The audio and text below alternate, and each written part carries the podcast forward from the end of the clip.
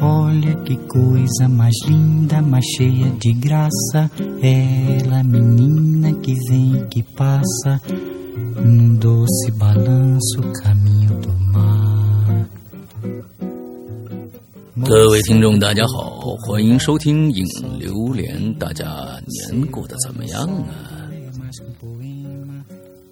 我是大玲玲呀。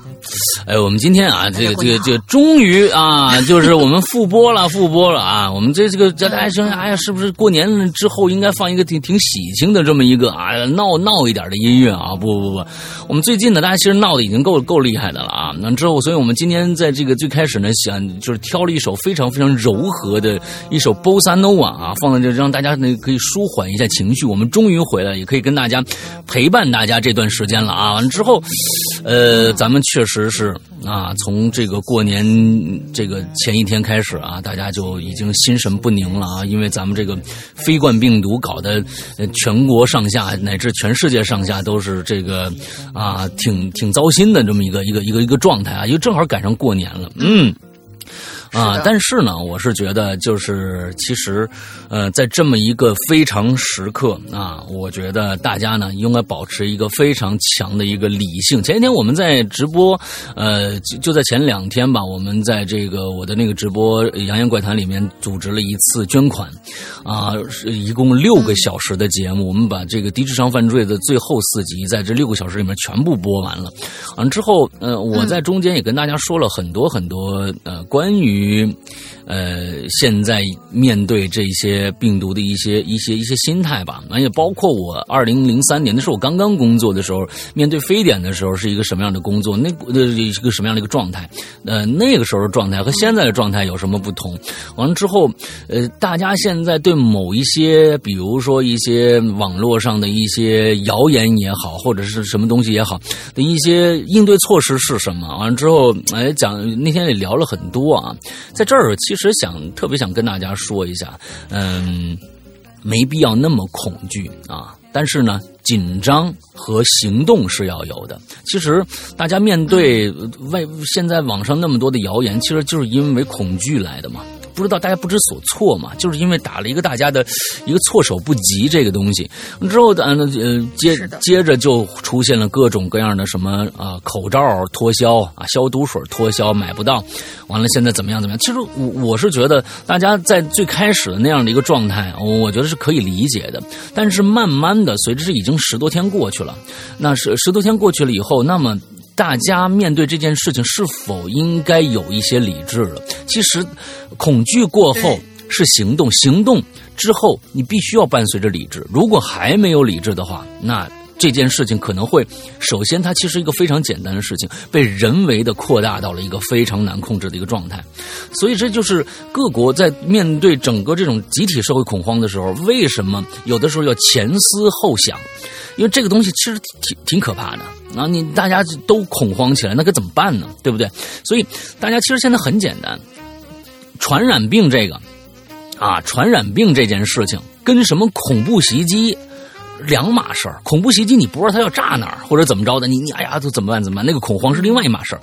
而传染病这件事情，其实说起来很简单，就是减少交叉感染，不接触这件事情就不会发生。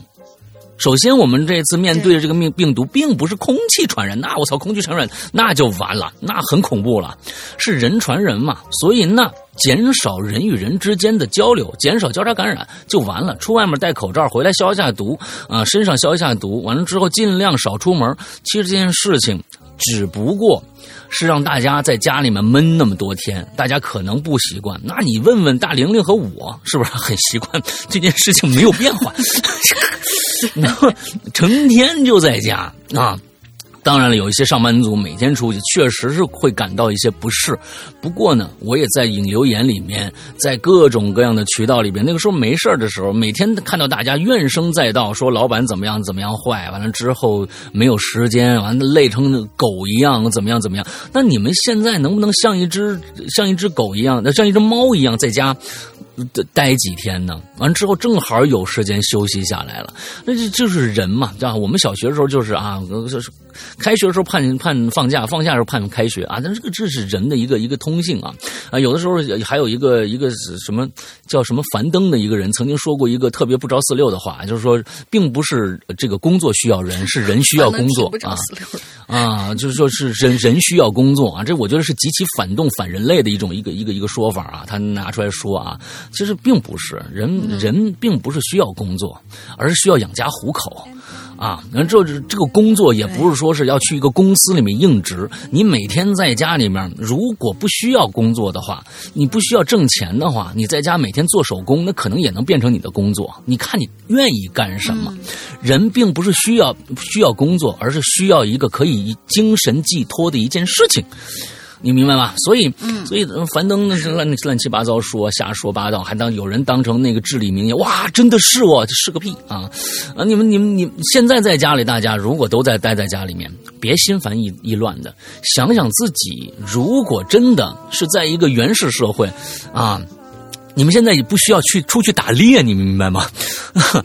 楼下超市就可以买到肉和菜。完了之后，如果是原始社会啊，你该做点什么啊？做点小工具啊，做点小工具啊。完了之后呢，啊，看看看别人家里面家长里短，完了之后看个片儿什么的，这不这都是跟原始社会是一样的吗？不过现在更高级一些，把自己的心态放平和了以后，我觉得对整个你我他，甚至你的事、你的省、整个国家、全世界，我觉得都是好的。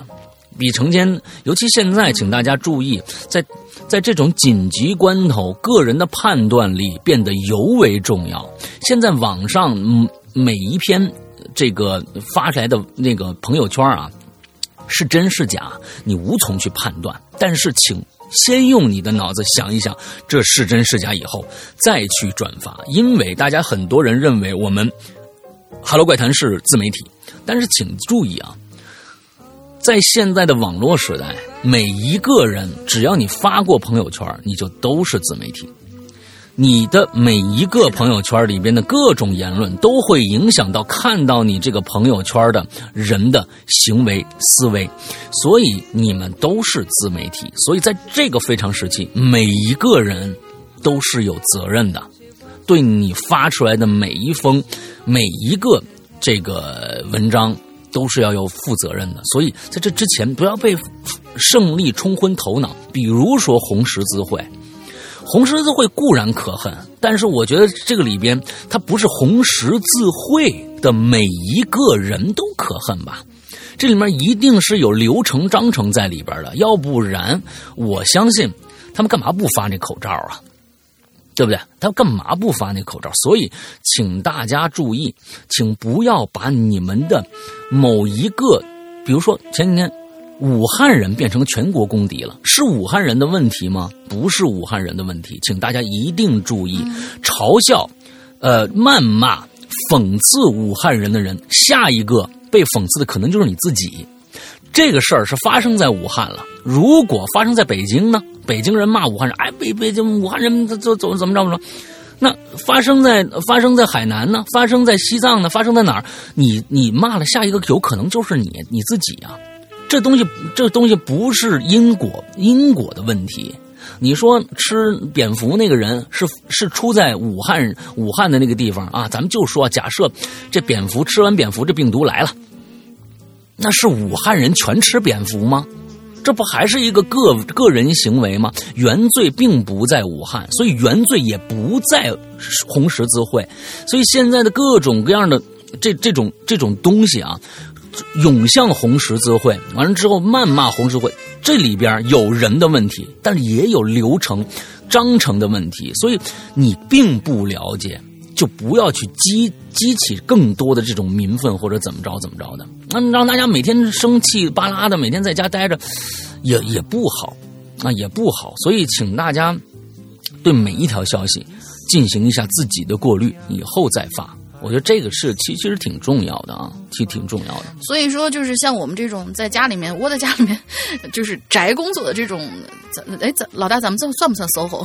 我们当然算 SOHO 了，这就就纯 SOHO 啊！人家 SOHO 感觉说就就是在家里办公嘛，纯 SOHO。但就是有一些呢，就是给你弄个办公室，说啊，这就是家。不不不，我们真在家，嗯。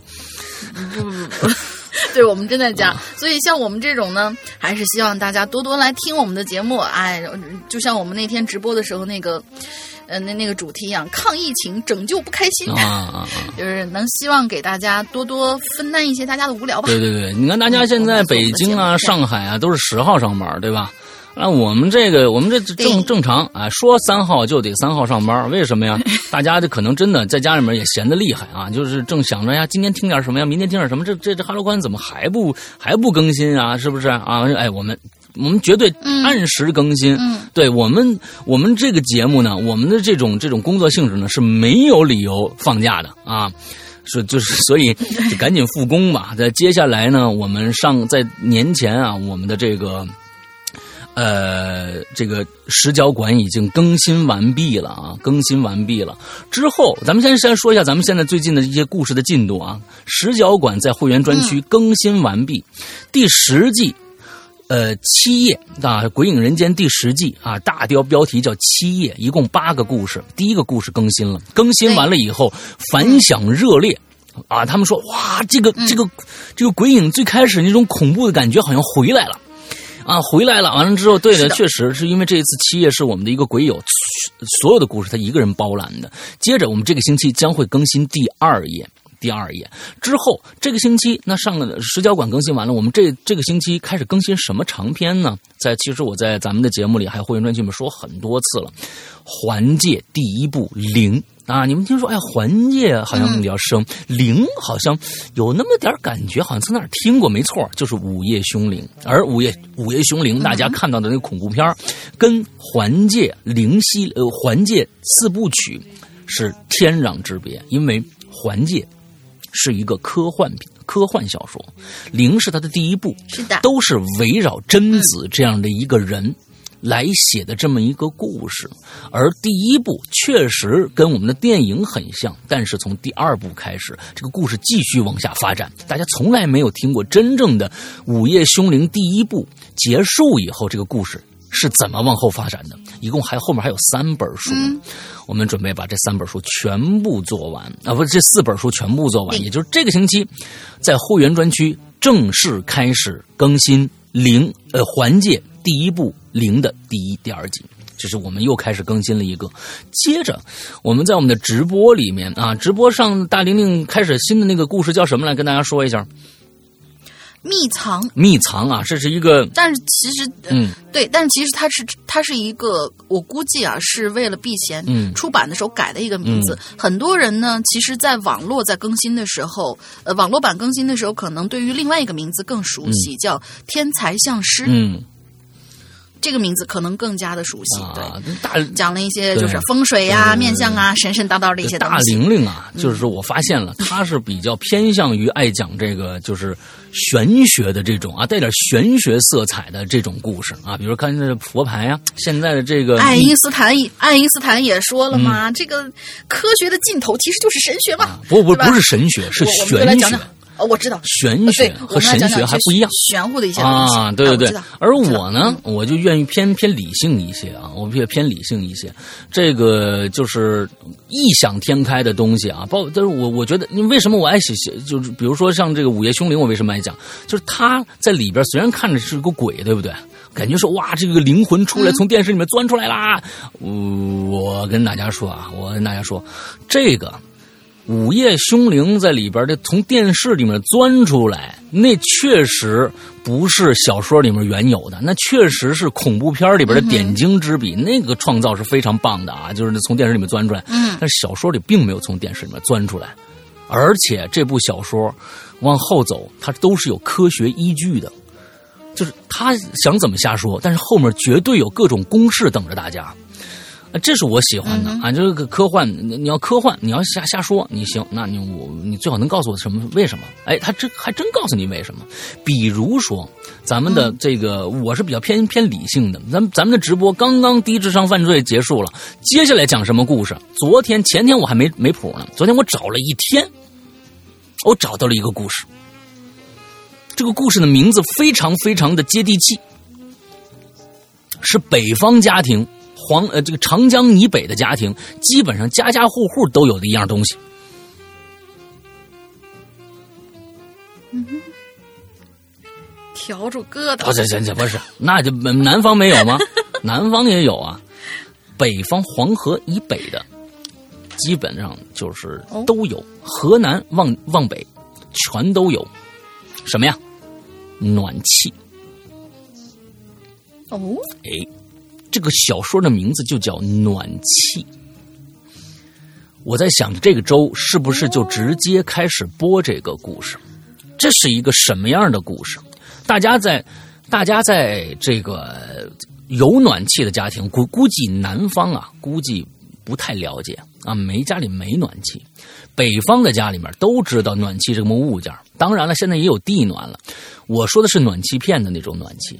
暖气过去在在每个冬天，比如说啊，再往北是十月十五号供暖，咱们北京呢是十一月十五号供暖。在这样的一个地方，如果说你刚刚来暖气的时候，家里的暖气不热的话，你会做一个什么样的一个一个动作？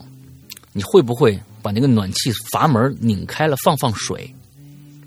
对，对吧？每个家里面都知道这样的一个，来，放放水。它那个就只能让它流通一下，那个那个热水就能上来了，对吧？OK，这个故事讲的开头就是一家人，暖气来了，放了放水，放出了一盆血水，是人血，这是故事的开头。这是故事的开头，所以我只跟大家说，这个直播的故事可能是一个非常有趣的故事，因为我是想把所有的故事全部看完，之后就把这个故事所有看完以后，我知道整个人物脉络了之后，我可以好去塑造人物。但是这个开头我已经看了差不多三分之一了，但是呃，我觉得这个故事还是挺吸引人的。所以大家期待一下吧，有可能这一周我们的二四就开始直播了，也有可能是下周开始。所以这就是我们将来啊，未来《鬼影人间》啊，不是《哈喽怪谈》将为大家奉奉献的一些东西。所以其实现在觉得无聊的、没时间听故事的过去的朋友，请大家一定去购买一下我们的会员会员。这个资格，因为这真的不是在推销或者怎么着，因为那里边的内容真的够你听好长好长时间，因为而且都是非常优秀的内容。OK，好吧？是的，好嘞，那我们接着来看今天我们的主题吧。啊，在我们这么一个非常时期，我们能留什么样的主题呢？大玲玲来说一下。其实本身想留一个比较温馨的主题，就是写了除夕，然后无论你在加班也好，你在春运当天，就是呃当天三十晚上赶回家也好，那是你吧？吃年夜饭，我说，对我当天我我还真的是买的是当当时三十那天晚上的票啊，对，嗯，这个这个等会儿再说，就是所以我起了一个那个比较矫情的名字吧，叫除旧之夕，但是呢。留下来以后，就马上就发现了这个，就是让我们圈在家里面的这件事儿了嘛。于是就改了改，然后我提案是这个样子的。嗯，原本想借此新春之际庆祝一下论坛君康复的好消息，对我们的论坛康复了啊，我们的论坛君已经出了 ICU 了，已经开始正常上班了。对，嗯，所以就是从。最近大家应该都知道了，我们是恢复到论坛里面去留言了。在这里听到节目的同学们也记得，从这周开始留新话题的话，去论坛里面留言，不用找客那客服君了。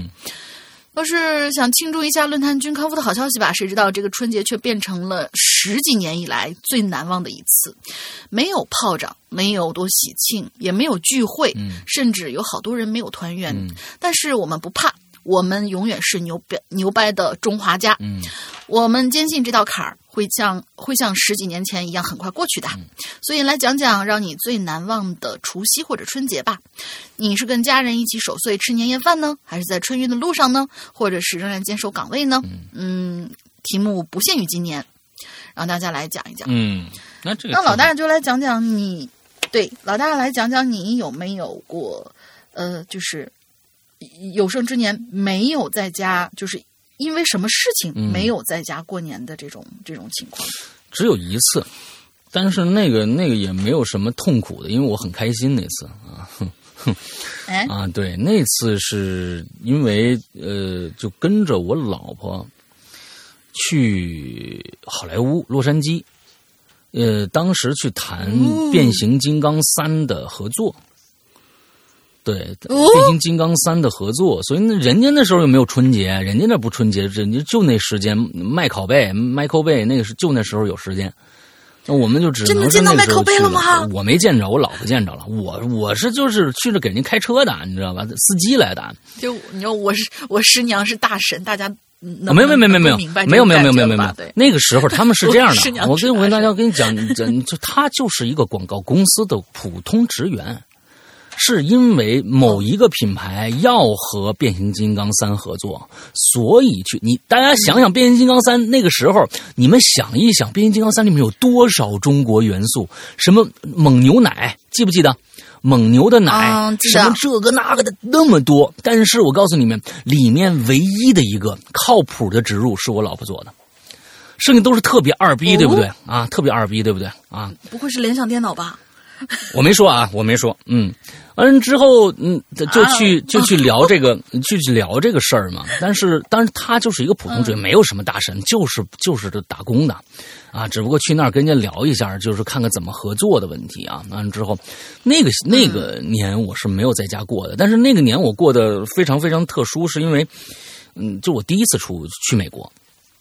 啊，就就那是第一次，应该是一二年还是一一年，我忘了，一一年一年的那个一二年的春节，应该是一二年的春节吧，忘了，嗯嗯，大概就是这样，嗯，就是嗯，我剩下的所有的春节期基本上全部都是跟家人在一起，呃，基本上那小的时候热闹一些，现在呢，其实说实在的，嗯，没有地方能放炮了，就是我我我在的这些城市里面，北京不让放。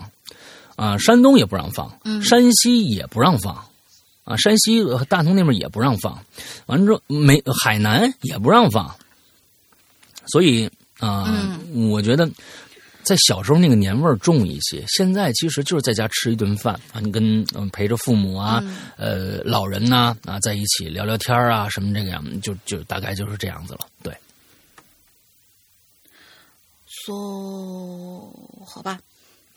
我呢是很，就是因为因为我是属于那种很恋家的那种人，我是很喜欢回家的那种人。其实，就是过年的时候，我怎么没一定会要回家？不，真的是是真的，就是尤其是在当就是当地，比如说就是呃去别人家玩我绝我是绝对不可能留宿的那种人。我玩到再晚，比如说人家说是哎呀，你就近找一个宾馆你住下，第二天早上再回去不好吗？不。我就不，我晚上三四点钟我也自己吭哧吭哧往家跑，是这样的。然后就是我这辈子有过两次，就第一次的时候是因为我们还在警察学校，大家都都知道，原来就是那个高中的时候在警察学校，那个那时候呢是学校要留门岗，嗯，一定要留轮值的门岗，然后呢留的都是当地的，因为有很多就是。太原以外的那些孩子们就是上学嘛，然后他们必须要留这些，呃，当地的太原的的的这帮小孩儿。嗯，结果呢，我正好好死不死就被排到了，呃，二十八下午还是二十九下午，我到学校，然后跨三十儿，然后初一、初二还是初二的时候回去。我当时听完那个东西，因为我从小从来都没有在外面过过年，我说。啊，这个不能回家，这对我来说简直太灾难了。但是呢，你别说，小孩们就是大家一起轰在一起啊，很容易就忘了这件事情。嗯，当时嗯，妈妈给带了手机，然后就是嗯，拿着手机，哎，打个电话，发个短信，就就还好。其实，而且呢，我们学校其实，在周围在装，就是呃，会给你留点那种什么，因为它地方大呀。它地方偏，所以地方大。然后地方大呢，他会给你留一点比如说晚上由值班的队长会带这些孩子们出去放炮。嗯，你想，就是公安系统的那些炮，你们懂的啊，都是很很安全，而且量很足的那一种。所以我们当天晚上出去放炮，然后每人发俩手那个领没有没有没有没有，但是真的都是好炮。然后，嗯，等到放完炮以后呢，大家聚在那个小餐厅里面吃了饭。当时就是留下的有男生有女生，聚在餐厅吃了饭。到了后来，我们就说：“哎呀，太无聊了，因为值班的老师就是值班的队长已经回去了嘛。”然后我们就太无聊了，怎么办？那个时候吧，那个门还不太不太靠谱的那种，就是只有一个小舌头的那种门能能卡住。可能反锁也也也就是反锁那么两道，就扭不动那个小疙瘩而已。然后就有一个呃，当时带队的一个，我们当时的一个小小小头吧，比如说是一个小小小区队长什么的，就说：“哎，咱们把那个队长办公室打开，我知道他那里面有好多好多。”碟，咱们继续看碟好了。然后我们说好呀，好呀，好呀。他就拿我们那饭卡，噌一插，然后进去。哎，这个不算犯规吧？因为现在门没有这样能开的了。以前的门可以，现在你估计已经不行了。还真给打开了。打开以后，我们就跑到队长那个呃房间里面去，呃，他的办公室。他有的时候呢值班会在那儿睡。然后那个地方呢布置的相对来说。比较温馨一点吧，至少有个家的那种感觉，有半个家的那种感觉。然后我们就找出，我记得特别清楚，当天晚上我们看的是，呃，《阴阳路》的全部，看《阴阳路》的全部，然后反正看都是恐怖片儿。嗯 啊，不是他在办公室里面，因为那也是他办公室嘛，也是他休息间，也是他办公室。他他毕竟在学校，他不敢放那些东西。不要这么正面的回答，私下，这这这是人家私下爱不爱看我不知道。正面的回答，我天哪啊！您这 好吧好吧，哎，我实诚人嘛。然后我们在那看看了一晚上鬼片到了晚上啊一点多钟、两点钟的时候，走吧，各自回那个什么地方睡，那个就是休息吧。那是我过得比较难忘的一个年，也是我第一次在外边过年。其他的时候好像就是因为这一次，呃，没有能够 回得了家。对，OK，好吧，那我们看看鬼友们都是什么样的经历吧。来，对大家，嗯，估计是因为就是，哎，放假以后呢，这个都都顾着光吃光吃了啊，就是这样玩啊什么的。留言的人虽然不是很多，而且也有一大堆人呢，其实是编段子出来的。嗯，但是我觉得大家都还是蛮有心的，在那写，而尤其是我们有些同学写了很长啊。第一位同学是我们的老朋友曲子二，为什么老 老在外面加个二，我也不知道。呃，说新年的钟声伴随着婴儿的啼哭敲响，我抱着这个可爱的孩子来到了他母亲面前。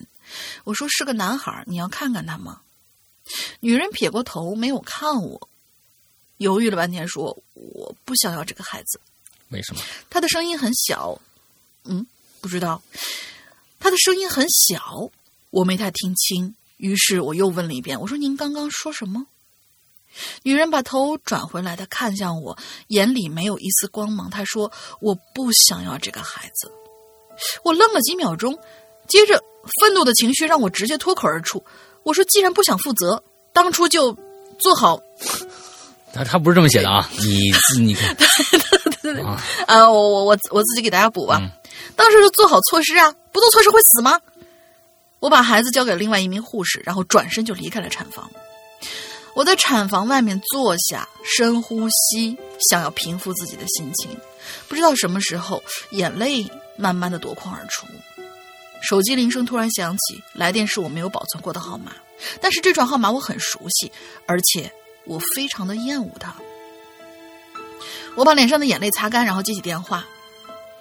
我说：“跟你们说了，不要再给我打电话。”电话那头是一个中年女人的声音，她说：“小琪，你们没有资格这样叫我。”电话那头的声音非常无奈：“小琪，我们。”只是想祝你新年快乐。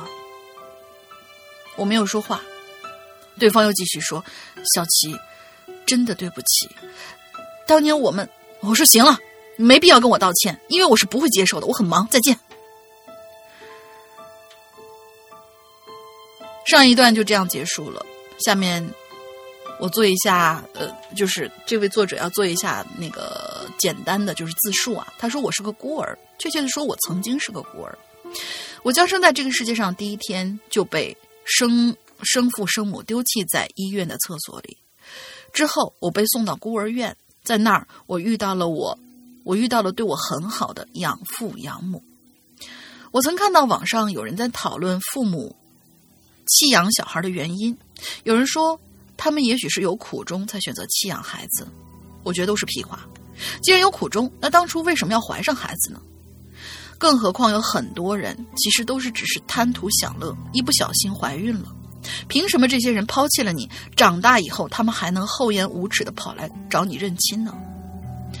当我的亲生父母也来找我的时候，我表现出了厌恶。有人劝我说：“哎，毕竟生母当时生下我很辛苦，让我不要给他脸色看。”说的倒好听，比起他当初生我的辛苦，我的养父养母才是付出最多的那一方。可是我所谓的生身父母，现在却要跑过来。准备瓜分我爸妈辛苦多年的成果，我怎么可能给他们好脸色？想到这里，无数的悲伤和恨都涌上了心头。好不容易憋出去的眼憋回去的眼泪，又浸满了我的眼眶。这个时候，产房的门开了，产妇和婴儿被推了出来。我不想再去看那位母亲，我只为这个刚出生的孩子感到很心痛。过了许久，电话再次响起来，我接起来，喂，喂，妈妈，新年快乐！听到这稚嫩的声音，我的嘴角也跟着不自觉的上扬，原本阴沉的心情也瞬间清朗了许多。我对他说：“新年快乐，我的小公主。”嗯，上面是一个故事啊，不是我们这位鬼友的亲三个母亲嘛？下面他三个母亲的事儿，对，对。下面他说：“这是我看了一则社会新闻，结合我看过的另外一个除夕夜妇产科值班的护士们的采访的视频，有感而发写出的故事啊。OK，其实制造一个生命，有的时候比我们想象的要容易。所以开车请系好安全带，不系安全带的立马滚蛋。记住一句话：道路千万条，安全第一条。行车不规范，亲人两行泪呀。”这条留言比较早，没想到在刚留言没多久就爆发了病毒。嗯，特意来补一句：医务人员们其实真的很伟大，不管什么事，不管发生什么事，他们都冲在第一线。本身我家里人都在武汉，我的舅妈还是妇产科的护士。嗯，她这次也报了志愿者去前线了，专门帮助那些患病的孕妇，希望家人平安，武汉能挺过去。武汉加油，中国加油。OK，这些人确实是伟大的。啊，这些人，呃，谁，他们都知道去了有多么么多危险，也并不是说，就是我觉得大家想着说哇，他们他们真的是，有人可能会觉得他们胆子很大。啊，他们胆子很大，或者他们哇，真的是就是那种啊，天生的英雄啊！不是不是，那天我我在我的直播现场啊，曾经说过，就是为什么我要去做那个直播，是因为我看到了一一句话嘛，因为我觉得那句话当时就打到我心坎里面去了，所以我才做的。做的这个直播，我觉得有必要。我们现在在呃，我们日常生活中的每一个人都应该去支援啊，这个武汉前线这样的一个一个疫情。因为其实我觉得这不是不跟过去不一样了。他过去咱们哪儿地震了或者捐个钱，跟咱们其实好像好远好远。现在其实跟咱们是近在咫尺的，因为这个疫情跟它是很公平的，不是说北京的就不传染。不是说是这那哪儿就上海就不传染，它是一样的。尽早的把这个疫情消灭掉，呃，才能正常的回回复到我们的正常的生活嘛。所以我觉得这捐捐的每一分钱都是我们自己给自己捐的。另外一个就是我我看到了这样的一句话，我我本来是想在今天往后一点再说的，我但是我现在我觉得正好说到医生了，我觉得应该跟大家说一下这段话。他说，呃。他说：“这个世界上哪有什么天使啊？不过是学着前辈的样子，不需要牺牲的壮烈。我们需要每个人健康的回来。这个世界上哪有什么救人的天使和济世的英雄？不过是一群孩子们换了一身衣服，学着前辈的样子，替更多人负重前行。别谈什么天佑武汉，是这帮人在保佑武汉。”所以我觉得我看到这这这段话以后，我非常非常感触，非常非常的深。就是说，这是一个实话。你别别，我们每天在想啊，我们确实说，我们我们要说武汉加油，我们要说武汉挺过去。但是其实这些话对于他们来说，其实他们并不需要。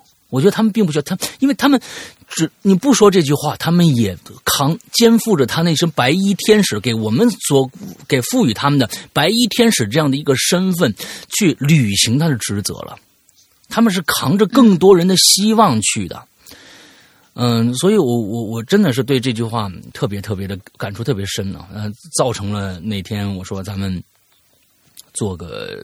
呃，直播捐款吧，虽然没捐多少钱，最后我们呃整个捐了差不多八千多块钱啊，八千多块钱啊，我们最后把全全捐给了韩红的那个慈善基金啊。完了之后，那个其实我觉得昨天捐款、前天捐款那些人真的是拿出了真心信任《哈喽怪谈》，呃，来个把这些钱交给上面的那个那个人。就其实现在最最重要的是，如果能够把这些东西变成物资，直接送到他们医院的手里面，其实是最好的。在各种各样。的，不管是基金里面，他们都会受到各种流程的限制，各种各样的其他的限制，啊，其实嗯，也都不是最好的办法。但是现在是哪有这样的人力物力去组织一个一个车去到那边去呢？可能还得依附这些这些基金的这些支持吧。所以啊，对我。呃，这是我看刚刚看完这个，嗯，就是瞎说瞎说八道的一一一大堆啊。我们现在其实还是要，呃，怎么说？就是你说不不不要替他们加油，但我们还得心里默默的为这些在前线的这些战士们，呃，默默祈祷吧。真的是默默祈祷啊！希望这个赶紧过去吧。嗯，赶紧过去。啊，那第一个话题还蛮沉重的啊。那虽然没讲这个这个咱们今天这个这个病毒的事儿啊，但是讲了三个母亲的事儿，呃，也挺好啊。希望后面的这别都这么这么这么 low 啊。我想觉得还是啊，咱来点高兴的事儿啊。嗯，这不叫 low，这叫丧啊。对对对对对对，那这叫丧，稍微有一点点那不不 low 啊，不 low，这是丧啊，有点丧。咱们咱们咱们咱别别老丧啊。那那咱们讲爱马克思勾魂史。名字啊，嗯。嗯，两位主播好，潜水几年就不提了。第一次留言，直接正题，因为我是一个 cat person 啊，就是一个就是就是猫奴啊，铲屎官，摸猫奴，非常非常喜欢猫，所以呢，二零一七年的时候，我先生带我去了马来西亚的古晋，传说中的猫城（括号题外话），这个地方啊。真他妈有点骗人啊啊！这个和主题无关啊，咱们就不提了啊。嗯，下次你跟我们说说这地方，就是让大家别那个。就是，您可以给我们吐槽啊，别别别再上当了啊。对，别踩雷。对，他有很多的马来西亚的朋友，就是谁谁的马哦，我先生啊，他他的先生有很多马来西亚的朋友，所以呢，之后又去了槟城，和他朋友呢见了个面，吃了吃饭什么的。正好我们去的时候赶上过年，哎，这过年气氛呢比我们国内热闹多了。啊，还能听到久违的鞭炮声。那天大概是农历二十七或者二十八晚上的朋友说呀，带我们去看一尊巨大的观音塑像。据说呢是当地信徒捐的。啊，每年过年的时候呢，都会亮灯到很晚。夜里呢去参观的话呀，哎，还挺壮观的。大概是十点多一点我们开车往这个山上走，啊，山路嘛，开的比较慢。到这山顶啊，这观音像前呢，大概已经十点半左右了。哎呦，这下车以后啊，确实让我感觉到非常的震撼啊！目测这观音大概怎么着也得五层楼高啊。这观音像的外面呢，还有个更更高一点的亭子，那应该是保护这个佛像不被这个风雨侵蚀啊。但是啊，除了观音像这儿是有光的、有灯光的之外，其他的地方一片漆黑。哎，然后我这我这朋友也是一脸懵逼啊，心想说：“哟，什么这怎么就这样了呢？啊，这这这。”这这这这完了之后，这个这这地方应该亮啊，怎么今天晚上全是黑的呢？然后啊，他神神秘秘的说：“说你们你们知道后边那房子是干什么的吗？”现在我们俩换我们俩一脸懵逼了，看着啊，我说：“我告诉你们，后面是灵堂。”啊，他说他他说后面是灵堂哦啊，他这个哦的长音还没发完，啪的一声，就发现照着观音像的灯也全灭了。那呀，那个神奇呀！周围除了我们三个，连个虫叫声都没有了。哎呦，这个很很奇怪啊，这个太奇怪了。在像像这种热带热带的地方，这晚上没虫子叫，那实在太奇怪了，挺瘆人的啊。就一片麻麻黑，愣了几秒，大家决定赶紧下山吧。然后神奇的事儿又来了，打车打不着火。扑哧扑哧的几分钟，愣是没打着。接着开始下雨了，越下越大。事情呢，最后是朋友打了个电话给他的朋友，再开车上山把我们带下山的。他朋友，明天早上再来帮我们修车哦。第二天早上再帮他们上山把这车拖走修车去。其实整个过程呢，没什么可怕的，就是巧合而已。正好看到这期榴莲了啊，除夕，所以来应应景。OK，先给大家拜个早年，谢谢《哈喽怪谈》这么多年的陪伴啊！还这个希望《哈喽怪谈》能够走越走越远。我觉得呀，这旁边的这个妈妈黑之后灯又灭之后，还有你那车打不着，特别像什么呀？中了那个电磁波的那个炸弹的那个感觉，叫什么？你你你们知道吧？就是电子设备，一切的电子设备、用电设备，一一旦打开那个那个那个那个炸弹。砰的一下，这四周这方圆里边所有用电器全部失效，包括汽车，就特别像那个张那个东西。你说你说的这个东西是在什么里边？什么什么里边？就是真的真的存在，真的存在，这是现在非常常用的一种一一一种东西啊，真的存在啊！就是一打开，四周电脉冲脉冲炸弹，对，电磁脉冲炸弹。啊，电磁脉冲炸弹用于什么范围呢？这样，哎，你你这个电磁脉冲，你你扔过去一个炸弹，对面全是全是各种现代化武装，扔过一个，如果没有防电磁脉冲的炸弹，那它是个武器啊！它是个武器啊！你以为什么？我就在想，我我不是我在想是是什么黑客入侵啊？对不不不不不，游戏里面是个武器，然后脑补一大堆东西，嗯，啊，是武器，对，它是一个武器来的，不是我们以为是一个游戏里面的一个术语啊！不不不炸弹什么捡装备，当然不是，当然不是，对，当然当然不是。好吧，这个这个挺好啊，这这这个我是觉得特别像，是不是？那附近有一些不稳定的电磁波、电磁脉冲过来，才会有这样的现象，要不然不可能啊！你想着用电器全部灭了，完了之后你车又打不着了，这个特别像中了这个东西。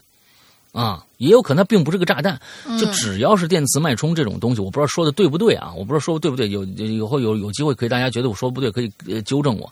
看那电影你们大家都看过吧？是吧？就反正一扭那个，哗，这周围那个圈，你们你还记不记得最早用这个这什么？有个电影里面就是《Matrix》，Matrix 有一帮章鱼来抓他们那个飞船，就等那章鱼全部过来，他们有一个那个钮，咔一拧，轰，那所有那个章鱼全部就死掉了，就这个东西。完之后，好吧，那我们来接着下一个。下一个嘛，角角最近好像很愤怒啊，对于现在这个事情，所以我们来念念看哈，看看他这个愤怒能不能就是说说到我们心坎里面去。大嗯，老大好，大林好，这期话题我看论坛上没几篇，于是算凑个数吧。最近呢，我忽略了一个问题，那就是那就是我跟两位主播的感情呀，其实是不对等的。我会喜欢你们，天天听你们讲自己的事情和精彩的节目，但是你们应该是不了解我的。对于你们来说，我呢其实就是一个陌生人。嗯，对，其实老大以前有说过这种事情，就是很多的那种，比如说粉丝来来来跟我们聊天，说是啊，大玲玲啊，老大呀，怎么怎么怎么怎么样，然后我们就嗯啊，你好你好，呃，然后就会有有一种对方已经很熟悉我们了，但是我们对对方就是有一点点那种懵的那种啊。有点有点小尴尬的那种状态，不认识，确实不认识啊。呃，对，是啊，对。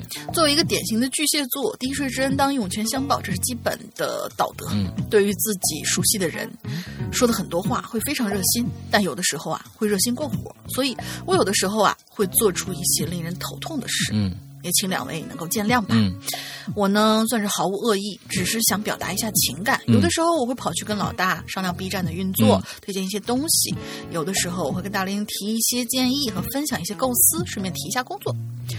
有的时候吧，因为沟通不足，会弄巧成拙，搞得我自己也蛮尴尬的，陷入自责。就比如说上次大玲玲敲打我的事儿，嗯，对，其实是因为我一直想让他做个游戏的实况录播。我是个游戏小白的亲，你让我玩俄罗斯方块可能还行，然后放在 B 站的官方号上呀什么的，而且在我们游戏圈子里呢还有。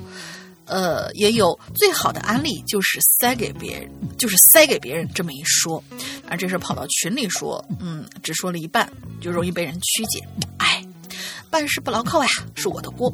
总之，新的一年还是请两位操心一下我这位粗心的听众。如果有冒犯，我还是回到子宫吧。可以，可以。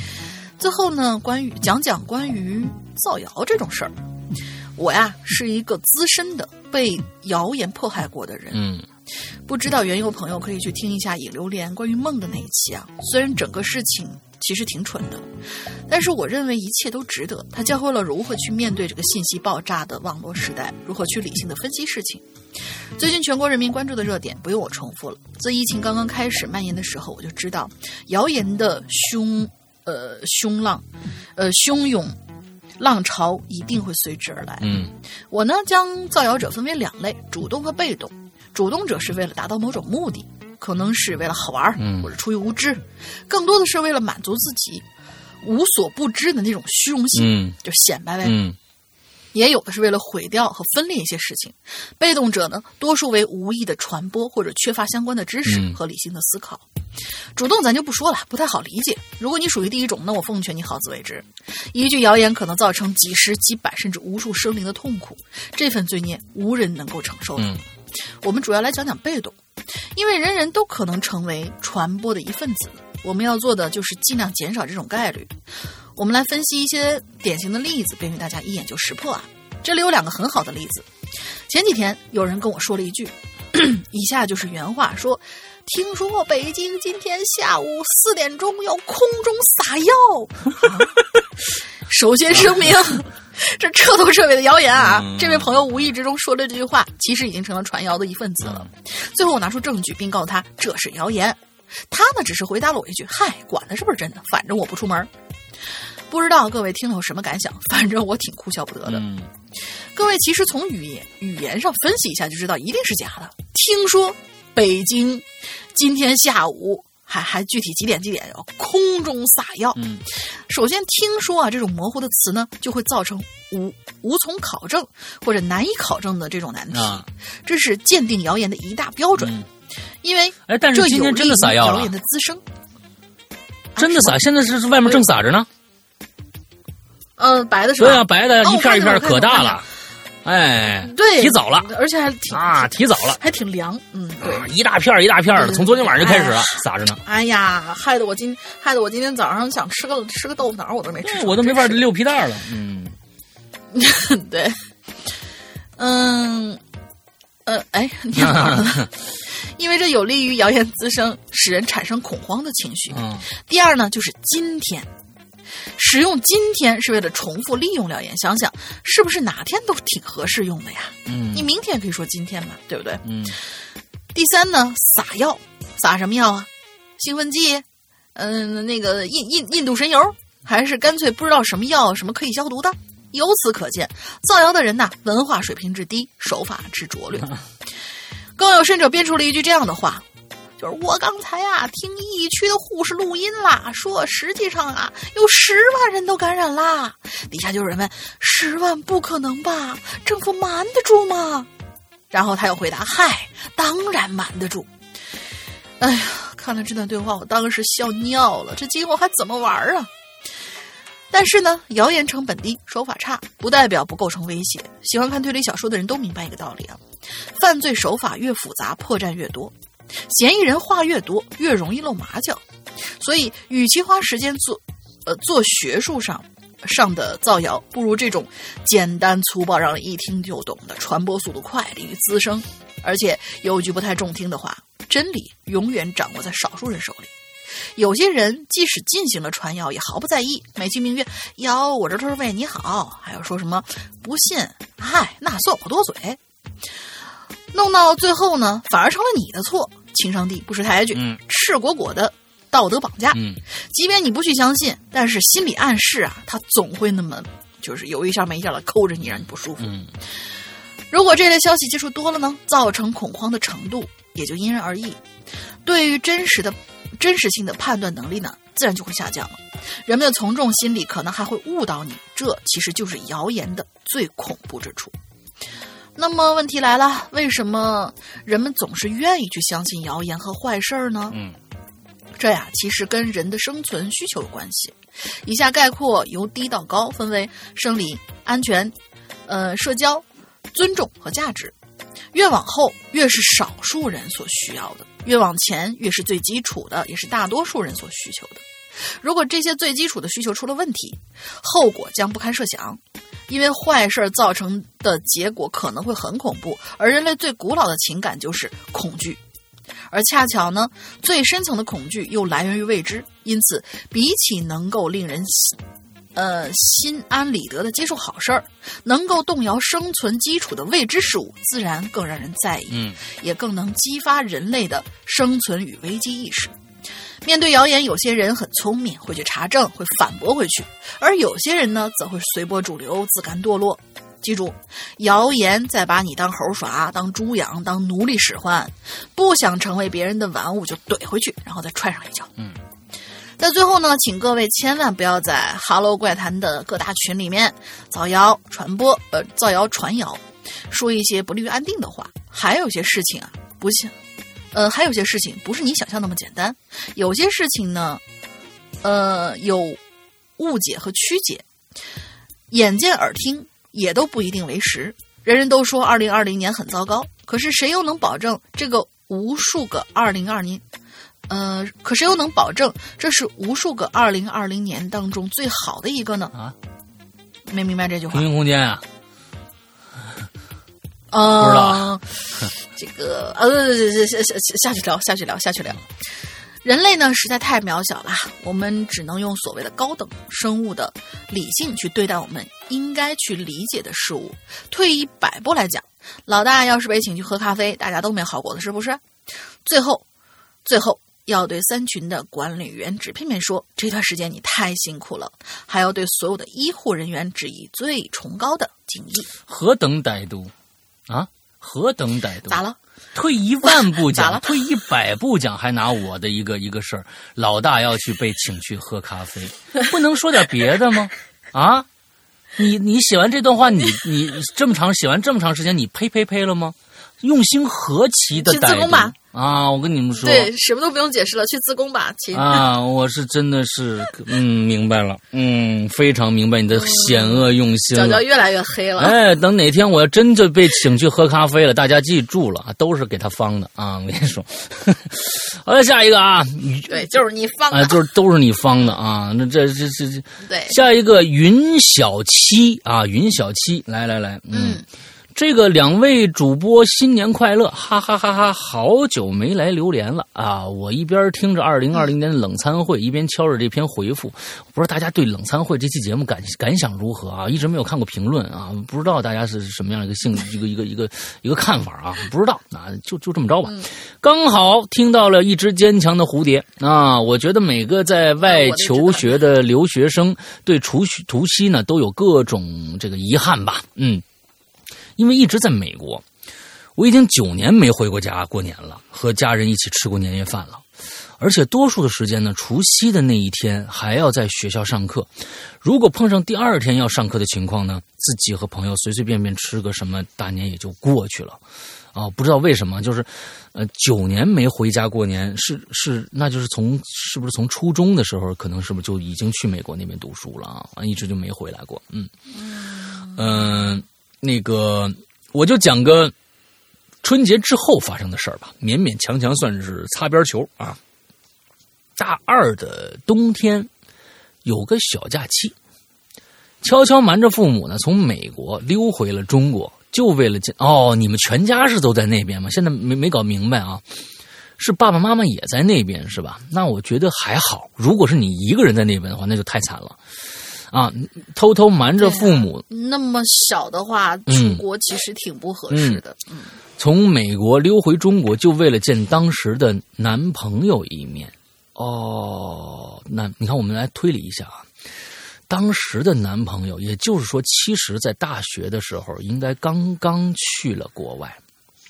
我不知道是不是我这个推理的，因为如果你在八年以后在国内交一个一个男朋友，有点有点逻辑上有点说不通，对吧？我我我是这么理解的啊，有可能是你是大学时候刚刚去的国外。那么下次就是暂且这么说啊，嗯，前男友呢就带我回了他老家，他老家呀在大别山，他奶奶呢当呃呃他奶奶家呢当时啊还没有在室内的。还没有在室内的洗手间，怕我住不习惯。前男友呢，在他们这个村子唯一的小旅馆啊，给我开了个房间。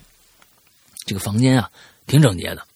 但是没想到，晚上回到房间的时候，不仅我的首饰被偷了，摆在洗手间的护肤品也被打开用过，而且天花板出现了一只拳头大的蜘蛛。一晃眼，这蜘蛛还不见了。哎呀，这个又累又气还害怕蜘蛛的我呀，让他呢，我说是让我男朋友换个房间吧。不想这小旅馆啊，只有两个房间，另一间还有人住了。嗯，哎呀，那男朋友呢？这前男友呢？就开车带我出去了，说隔壁镇子应该也有旅馆。嗯，那开出去以后呢，就遇到了所有旅馆，要么就是没开门。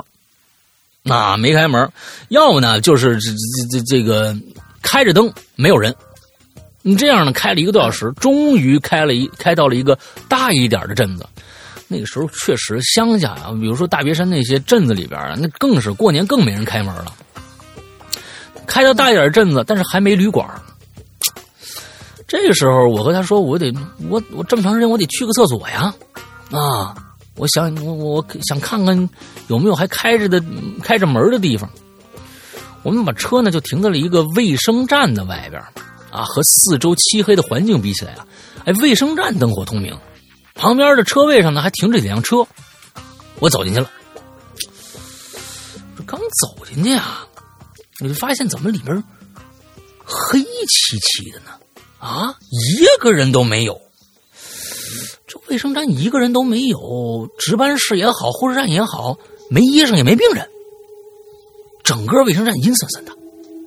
前班前男友问我说：“换个地方得了。”我想想外面那个漆黑的镇子，估计也没有什么其他能上厕所的地方了。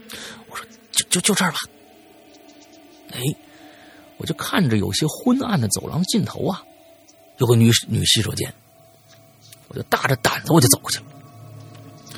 前男友问我要不要陪他一起去，但是脸皮薄的我呀，我说，嗯，没事，你在外面等我就行了。哎，来到这洗手间啊，这洗手间是一个老式洗手间，一条长长的便道啊，被分割成好几间，抽水的绳子呢，在第一间用力一拉呀，水就一直冲到最后了，就是很多学校用那种洗手间啊，对对对，这太老式了，这个。我我虽然害怕，但实在憋不住了，进去了第一间，所有一切非常顺利啊！直到我起身想要冲水，那根细细的绳子动了，绳子拉着塑料把手，把塑料把手拉了下来，冲水的声音轰轰隆隆的，那根细悠悠的绳子就在空中摇晃，可是我连手都没伸出去呢。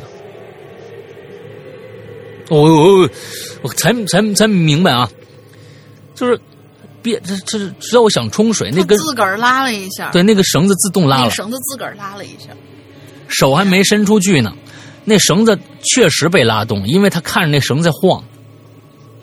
吓他尖叫一声，从隔间就往外跑。前男友进来抱住我说：“告我告诉他，这厕所自己冲水啊。”他说：“嗯啊，是日本的吗？嗯，日本厕所都自己冲水啊。”他脸也白了啊，安慰我说：“这是自动的。”我说：“我说我又不傻，我说这东西还自动呢啊。”完了，我们俩就迅速跑出去了。跑出去的一路上也没遇到任何一个活口。哎呦天哪，你这这话写写的，没有认到遇到任何一个活口还行啊。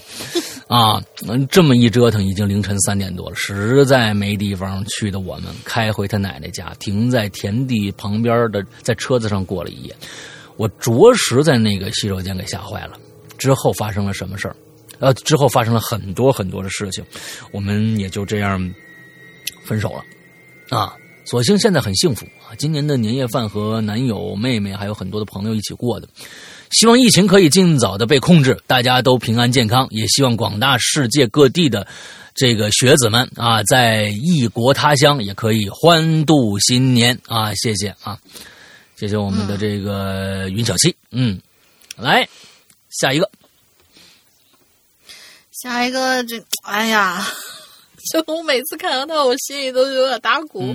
就是每次这个企鹅胖啊，搞事情这个这这个功力啊，真的是，嗯，每次写稿子都没谱啊。不知道他这回写怎么样了，碰碰运气。不会怎么样的，你放心吧。咩咩，你看他还贱不啰嗦，他明明一个企鹅，他发出了咩的声音。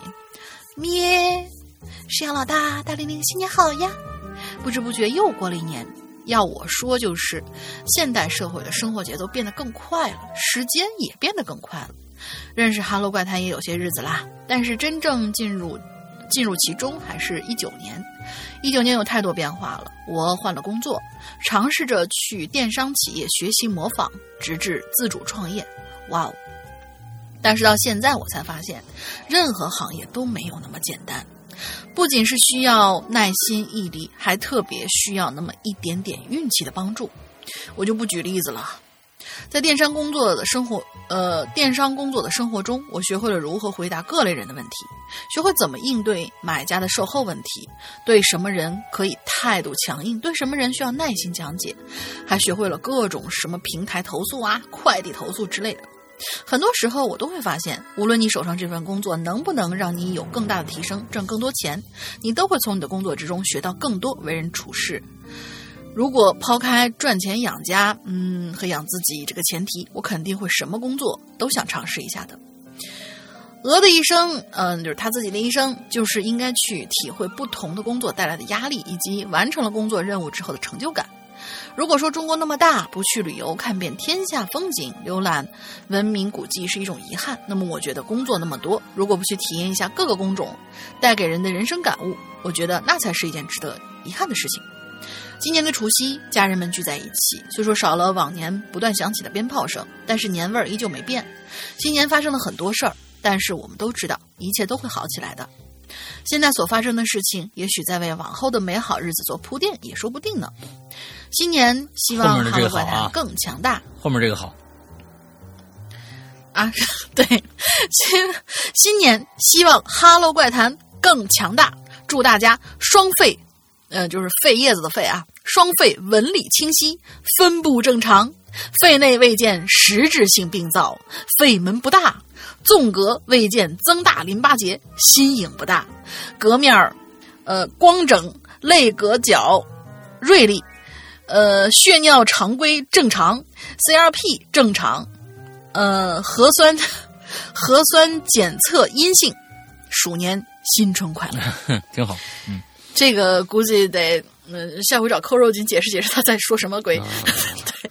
嗯，就是各种呗，反正就是就正常，就各种正常啊，各种正常，没什么好啊，就是反正就没什么不好，就全都是正常，那正常最好啊，嗯，对对对对，那挺好啊，那这个反正不过他这个稿子写的就跟咱们过年没什么关系啊，你这这这个写的就是都是去年的一年的感悟啊，换了几个工作啊，想去感悟一下各种，那你我觉得今年啊，这个这个鹅呀，首先呢，你去去尝试一些，比如说环卫工人的工作啊。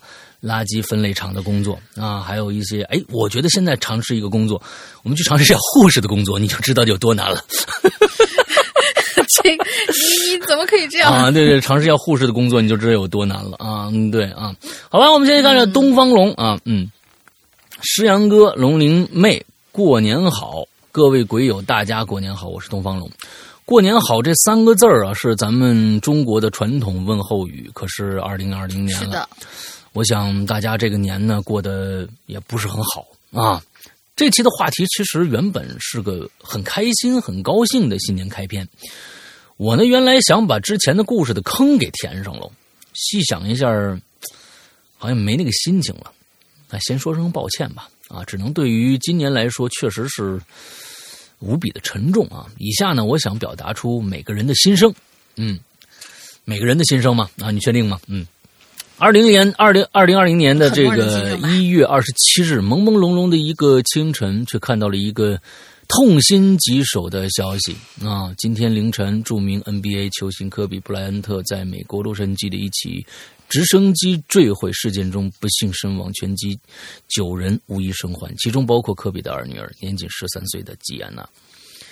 不管你是不是热爱篮球，科比这个名字，我想你们都不会陌生。真的，这个，嗯，科比这个名字，呃，我我问了身边的很多的长辈啊，很多的六十多岁的、七十的，他们都知道这个名字。他们虽然不知道他干什么的，可能科比这个人，他说啊，听过听过，好像是个什么打球的，对吧？哎，还不知道他具体怎么着，但是都听过这个名字。可以说他是乔安之后。乔丹之后最接近篮球之神称号的人，当飞机急速下坠的那一瞬间，标志着一个时代巨星的终结。我不记得哪一年开始认识科比的，也不记得在电视前电视机前看过他多少场比赛，但是我知道，他从一九九六年到二零一六年退役后，这二十年里，他创下了不可复制的传奇和一生的荣誉。他的每一个投篮和后跳，都是每一个篮球少年争相模仿的对象。在一个杂志上看过某个节目的记者问过科比为什么会这么成功，科比总是说：“满天星星即了落的星光，行人很少。每天洛杉矶早上四点都在黑暗中，我就起床奔跑在洛杉矶黑暗的街道上。一天就这么过去了，两天这么过去了，十年这么过去了。洛杉矶的黑暗没有丝毫的改变，而我却变成了一个肌肉强健、有体力、有力量、有着很高投篮命中率的运动员。”那年，科比随口的一句话，就成了很多信仰者努力向前的一个目标。独行的夜路上，独行的夜，独行在夜路上的无数光芒。曾经，他在凌晨四点的洛杉矶醒来，如今，却在北京的凌晨四点离开。他不仅离开了他热爱的篮球，离开了热爱的他的。球迷，他还离开了他幸福美满的家庭，一个贤惠的妻子和四个可爱的女儿。他才四十一岁啊，他比我还小一岁啊，七八年的。本来拥有着大好的年华，还有大把的时间与妻女相伴一生。可是今天，我们无法感同身受科比的妻子同时失去丈夫与女儿的伤痛。离开的时候，我们甚至来不及跟他说一声道歉。来不及说再见的还有很多人。一月十六号，如果没有疾病的话，这一天本来应该是赵忠祥老师七十八岁的生日，但是却没想到生日当天他离开了我们。这个消息对我们来说仓促，呃，依然太仓促。而他的离世呢，也再一次告诉我们，人生多的是世事无常。那春天来了，万物复苏，又到了动物交配的季节。看到这句话。总是让人想到童年的记忆，每个人的耳朵都会记得这个熟悉而又慈祥的声音。每年的年夜饭都是我父亲一手操办的，每个人喜欢吃什么菜，每个人的口味，他都了如指掌。可是我从来没有想过父亲会这么早就离开我了。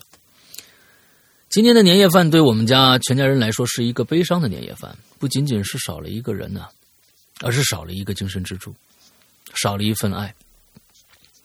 父亲走的当天上午，我和父亲说好了，要推他去医院一楼大厅见见小孙女。啊，父亲很想孩子。可是几分钟后，父亲就再也没跟我说过话了。人有的时候就是这样，当你是越想抓住一些东西的时候，反而就会失去它。要过多久我才能适应没有父亲的日子呢？年少的时候总觉得时间很长，死亡离我们很远，一切都有着无限的可能。可当我永远失去父亲之后，我才恍然大悟：生命来来往往，哪有那么多来日方长呢？小时候陪着我们长大的那些人，早已经老去了，离开了。一次又一次仓促的道别以后。终于明白，原来我们长大到了失去的年纪。先不说我的父亲了，我怕忍不住。那这句话说的很好啊，我们慢慢的长大了，长大了到了失去的年纪了。嗯，确实是这样啊。对我们每个人都必经这样的一个年龄段，身边的人不不断的离我们而去啊，是因为并不是这个世界怎么了，而是我们都老了。嗯，二零二零年的春节尚未结束，很多人都沉浸在多灾多难的二零一九年，一九终将过去的感慨之中，却没想到二零二零年带来的噩耗更加让人痛彻心扉。截止二月一号，全国累计，我觉得，嗯啊，这个这个这个整个的这个，好好好好好绝望，说的我啊，嗯，我们嗯，好吧，我们再接着念啊，嗯，截止二零二月一日，全国累计确诊新型冠状病毒肺炎病例数字已经破万。其中二百五十九例死亡，我身边的很多人都是每天醒来第一时间就去看看，呃，这个疫情人数的变化，希望数字戛然而止，而这些数字还在不断的攀升，让人震惊与心痛，直击每个人的心灵。在疫情面前，我们每一个人都显得无力而渺小，死亡人数不断的增加的同时，病魔威胁着每一个人的生命健康，明天和意外，我们真的不知道会哪一个会先到来。天灾人祸、意外不测，时刻潜伏在我们身边，就像一颗定时炸弹，随时波及我们的生命。比起来日方长，这世间更多的是匆匆的离场。可是生命无常，来日并不方长。我不知道有多少人想过，不测突然降临的时候，你还有多少来不及实现的遗憾？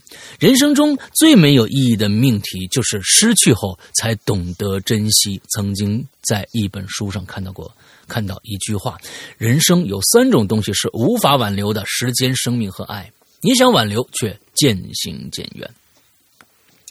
二零二零年的开篇，我们经历了疫情的恐慌，经历了科比离开的悲痛，无数人祈祷着重启二零二零，祈祷着疫情得到控制，呃，恐慌尽快的解除。可如今。武汉疫情的患病人数正以惊人的速度增长着，年龄最小的仅有九个月大的孩子，他们当中还有很多人没有看遍这个世界的繁华，还没有实现自己的梦想，甚至还没有见到心里最想见的人。恶病缠身的他们，一边面临着死亡的恐惧，一边在与世界不同的隔离区，呃，一一边在。与世界啊，一边在与世界不同的隔离区里孤独的等待着。我们期待疫情被控制的时候，也许他们却盼望着能见一阳，能见一眼明天的太阳。五百万武汉人的出城。他们只是想回家团圆，过个快乐的中国年，却无奈为全国抗击灾呃肺炎带来了空前的压力。但是同时，好消息也不断传来。每天上升的数字当中，不仅仅有患病和死亡，还有治愈和出院，还有很多前线的医院人员、医护人员为我们保驾护航。这对全国人民来说是一种鼓励，一种打不垮的精神。恶魔终将会毁灭的。面对疫情，我们只有从自身出发，保做好保护，勤洗手，少出门，远离疫情，远离人群。打喷嚏捂好口鼻，不，你戴着口罩就没事了 啊。嗯，避免避免飞沫喷溅到他人。最重要的是戴好口罩，有必要的。戴好手套，若出现高温不退或呼吸困难，及时就医，自我隔离，保护家人。在不停的刷新手机上的创伤信息时，有时人的感情会跟着文字而颓废，你会感到头晕，呃，头晕、恶心、生理不适，请立即远离这些焦虑不安的信息，去睡觉、追剧、听歌，给自己呃充电，静静等待好消息的降临。众志成城，我们我想我们一定会共度难关。待春暖花开之时，我期待着走上街头，再次拥抱着五彩斑斓的世界。愿所有《哈喽怪谈》工作人员，所有鬼友们远离病魔东方龙。对，嗯，其实嗯，前面他讲了很多的无奈，很多的无奈。其实我是我我我认为有的时候，其实嗯，全世界并不是跟你共同的。都能跟你共同的感受到相同的一个一个无奈，比如说咱们刚才说的赵忠祥和科比，那个只能说明是前像前一段时间，我记得是去年还是前年，也是同时死了好多好多，那一年死了好多的这个呃叫什么？对，就是这个呃名人，我们而且是而且是就是这个曲艺界的，同时去去了很多曲艺界的这个名人名家，但是这真的是我们因为知道他们，好感觉好像一下子这个世界就不一样了。你我们只在乎的是身边的我们熟知的我们我们我们认知的我们我们可以关心的那些人。像像很多零零后的人，在当年就是 Michael Jackson 去世的时候，他们根本不知道这个人是谁，完全没有，所以那件事情对于他们来说完全没有任何的触碰，完完全他们感受不到，就是他们不知道这个人是谁。在我们今天，像赵忠祥老师去世了，科比去世了，但是这些东西跟好像跟非这个我们现在冠状病毒放在一起，好像就觉得哇，这个天要塌下来了。但是如果在一个第三世，这不是不是第三世界国，就在非洲的某个不知名的小国里边，对于他来说，这个年说不定是个丰收年，是一个异常开心的一个年，或者怎样怎样。这只能说明，其实我们看待事情是看待事情的角度，有有些事情就是这样发生了，我们根本就没有办法去阻止它发生。关键是我们没有办法去阻止它发生。那就像刚才东方龙说的一样，我们做好如何面对它的这些决策。信心，这些是我们现在该去想的。我们现在其实我们不应该再去就是自怜自哀的，觉得哇，二零二零年对于我们怎么那么不公平？我们想重启，我们想怎么样怎么样？不，我们现在是需要面对的，因为我们不可能去让这些事情不发生，所以我们现在必须就是静下心来，看看怎么样能够尽快的打败它。只能只能，我们现在只能做这件事情。刚才说了，众志成城，我们想一定会度过难关。待到春暖花开的时候，我们期待走上街头，再次拥抱着五彩斑斓的世界。我们大家一起努力，才能让这个时间尽早的来，好吧？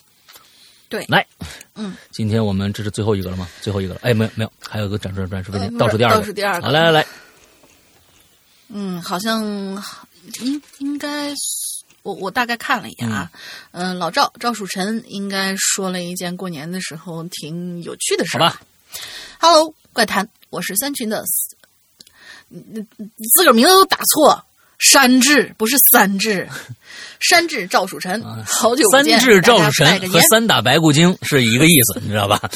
三治赵曙臣 和三打白骨精好像是一样的，嗯，可以可以可以可以可以，嗯，还还还。打的是治病的治，你也是没谁了。你 祝各位鬼友新的一年里心想事成，万事如意，幸福安康，阖家欢乐。祝《哈喽怪谈》二零二零年再创辉煌。祝石阳老大和大玲玲新年快乐。嗯，要说这一年的年夜饭呐，南方要说这不是不是这一年啊，要说这年夜饭呐，南方和北方可是大不相同。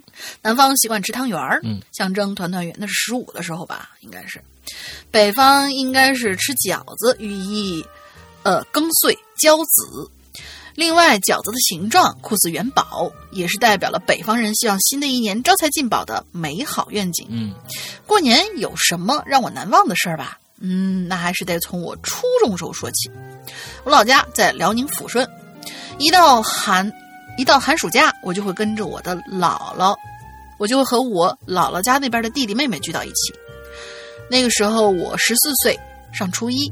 我呢来到了我的姥爷家，给这边的亲戚拜年问好。红包虽然收了不少，不过按照惯例都给我娘了。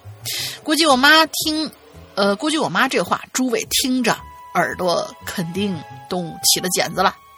儿子，这钱呐，妈先替你收着，等你长大以后娶媳妇儿，妈再给你哈。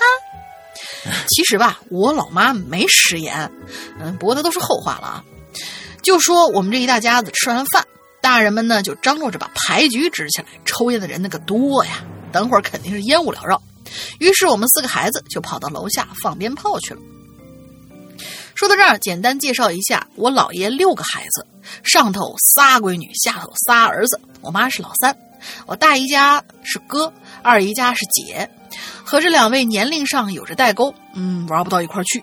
所以从我这儿算起啊，后面三。后面三舅生了一个，后面仨舅，仨舅，仨舅，三个舅，仨舅舅应该是仨舅舅，仨舅舅分别生了一个男孩两个女孩一般都是我们这后面四个孩子抱团一块玩嗯，跟我奶奶家的情况挺其实挺像的。那个时候放鞭儿不像现在清一色清一色都是大礼花小孩们手里面有闪光弹啊，就觉得很奢侈了。基本上兜里揣的都是滑炮啊、摔炮啊，还有从整挂鞭上面偷摸拆下来的小鞭儿，再有呢就是窜天猴。这些危险品都是我和我弟拿着。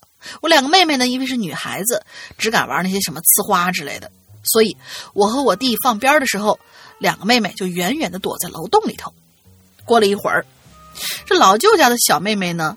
叫婷婷突然就朝我们吼了起来：“哥，你先别放！”这小婷婷啊，当时七八岁声音又尖又脆啊！你看，哥，先别放！啊，应该是这样的。哎呀妈，好累。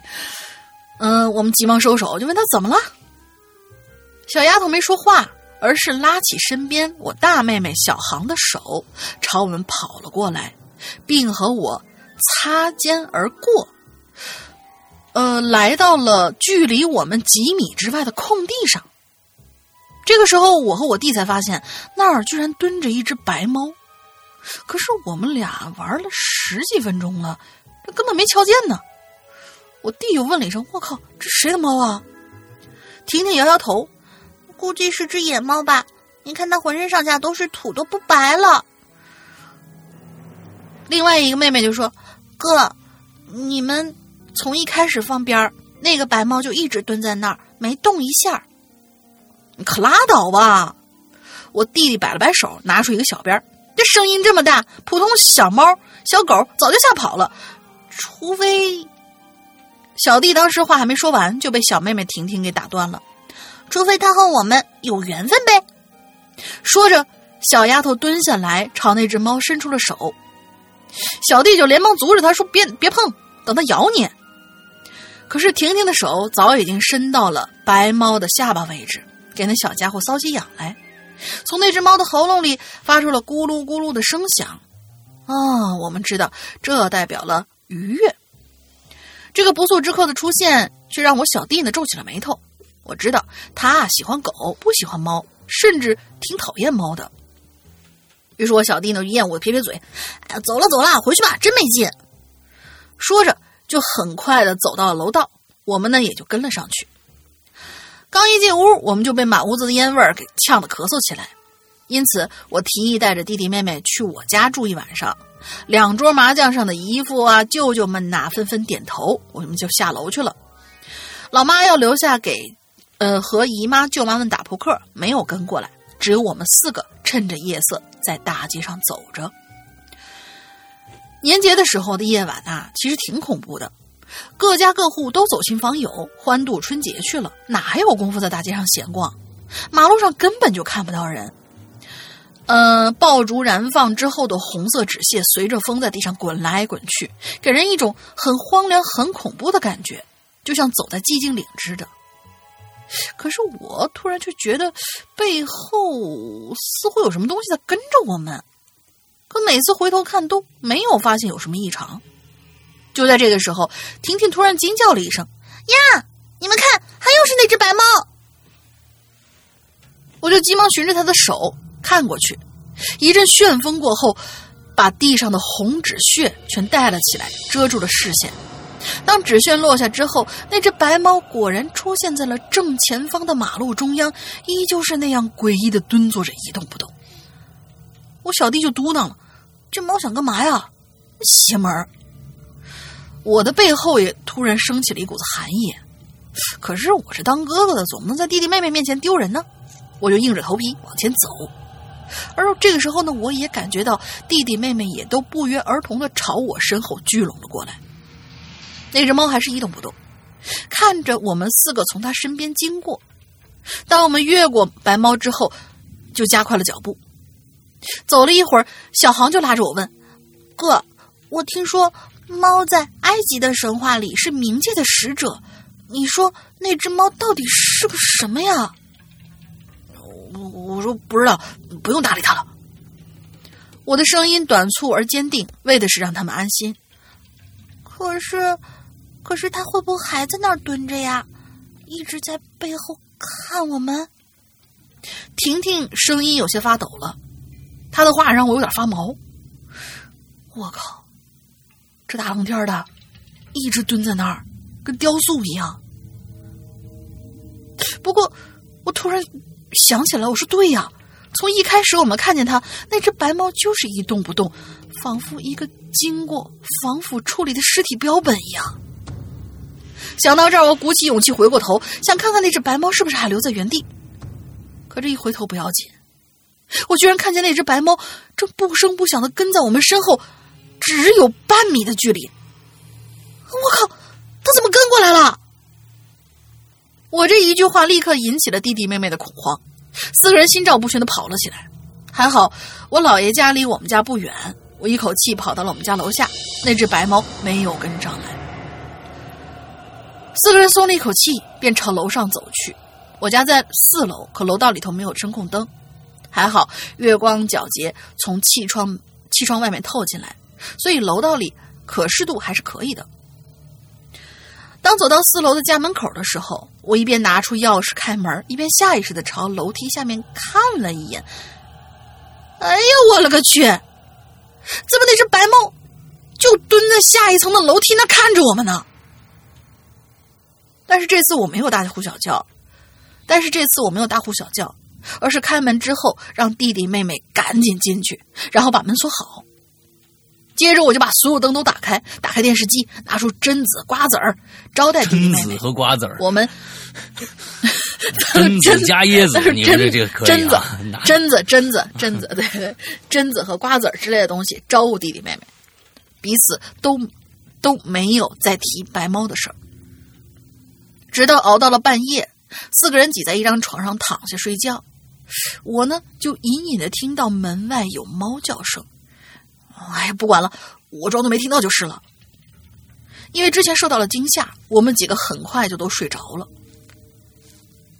也不知道睡了多久啊，我突然之间就醒来了，就发现屋子里头是亮的，有光。侧头一看，是桌上的台灯亮着。但是当我再一回，当时，呃呃，但是当我再一回头，却吓了一跳。我看见睡在我身边的婷婷，不知道什么时候已经醒了。